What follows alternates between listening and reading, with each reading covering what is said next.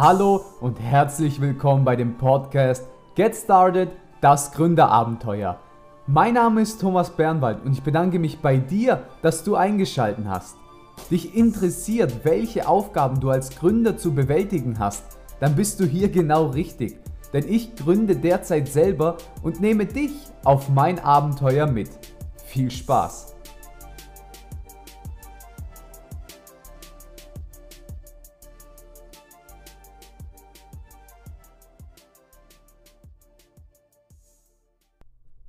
Folge 8. Neue Kontakte. Die Stadt des Spiels. Hallo und danke nochmal, dass du eingeschaltet hast. In dieser Folge erzähle ich dir, wie ich neue Kontakte geknüpft habe. Zu dieser Zeit begann ich die Veranstaltung für meinen ersten Großkunden zu organisieren. Während der Phase, in der ich anfing, Werbung für die Veranstaltung zu machen, klapperte ich alle relevanten Läden, Bars, Schulen und so weiter ab, um dort Flyer und Plakate auszulegen. Meine erste Anlaufstelle waren Läden, die sich mit dem Thema Gaming sowieso beschäftigten. Mediamarkt, Saturn, GameStop, Alt und und und. Als ich in den Alt in Nürnberg hineinging und fragte, ob ich dort meine Werbung schalten könne, war der Besitzer so nett und erlaubte es mir sofort. Wir sind ins Gespräch gekommen, ob denn ein Sponsoring nicht ebenfalls für ihn interessant wäre. Er erzählte mir von einem bereits bestehenden Gaming-Verein, da er diesen bereits sponserte. Er schlug mir vor, Kontakt mit dem Verein aufzunehmen und gegebenenfalls eine Zusammenarbeit zu ermöglichen. Ich kontaktierte den Verein umgehend und vereinbarte direkt einen Termin. Bei dem Termin stellte sich heraus, dass die Richtungen sich ähneln. Daraufhin beschlossen wir, unsere Projekte gegenseitig zu unterstützen. Da der Verein schon über Hardware besaß, beschloss ich, die Hardware bei dem Verein zu beziehen.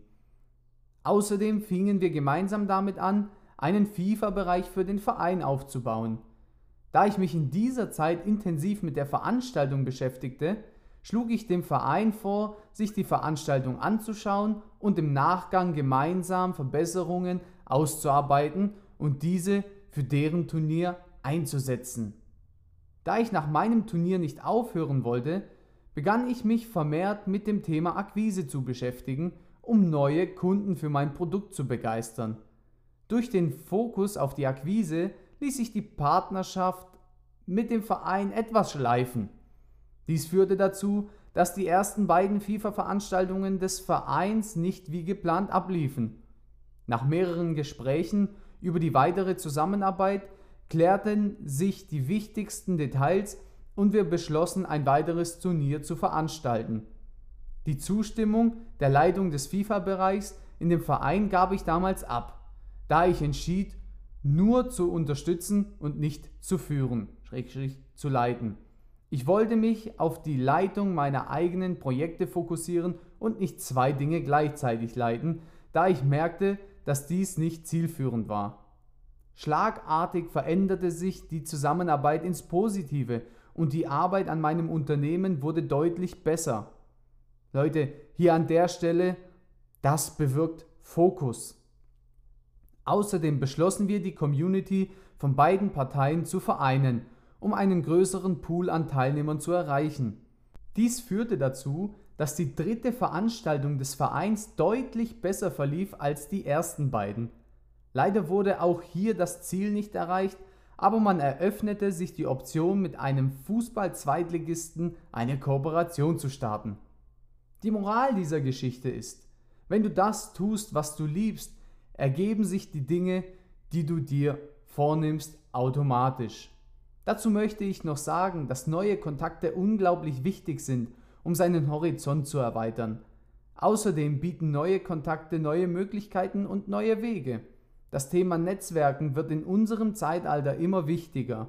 Natürlich darf man sein Konto mit den warmen Kontakten nicht überfüllen, da sonst die Intensität der Freundschaft bzw. Partnerschaft nicht mehr möglich ist.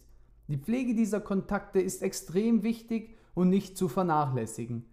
Ich sage nicht, dass du dich von deinen alten Kontakten bzw. Freunden lösen musst, sondern du sollst abwägen, welche dieser Kontakte dir wichtig sind. Hier solltest du darauf achten, bei welchen deiner Kontakte ein Win-Win-Verhältnis auftaucht. Dies kann sowohl geschäftlich als auch privat genutzt werden.